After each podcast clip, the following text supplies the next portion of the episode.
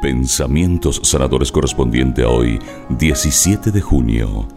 Oremos los unos por los otros para ser canales de gracia. No importa la dificultad por la que pases.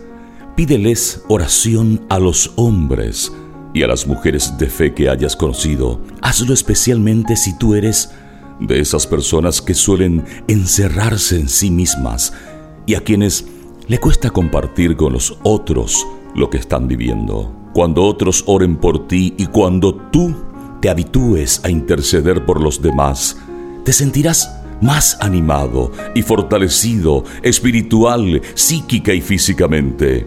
Cuando otros oren por ti, comenzarás a ver que obtendrás nuevas victorias sobre tus debilidades y que recuperarás la paz necesaria cada vez con mayor prontitud para poder enfrentar al problema por el que estés atravesando. Una de Timoteo, capítulo 2, versículo 3 al 4.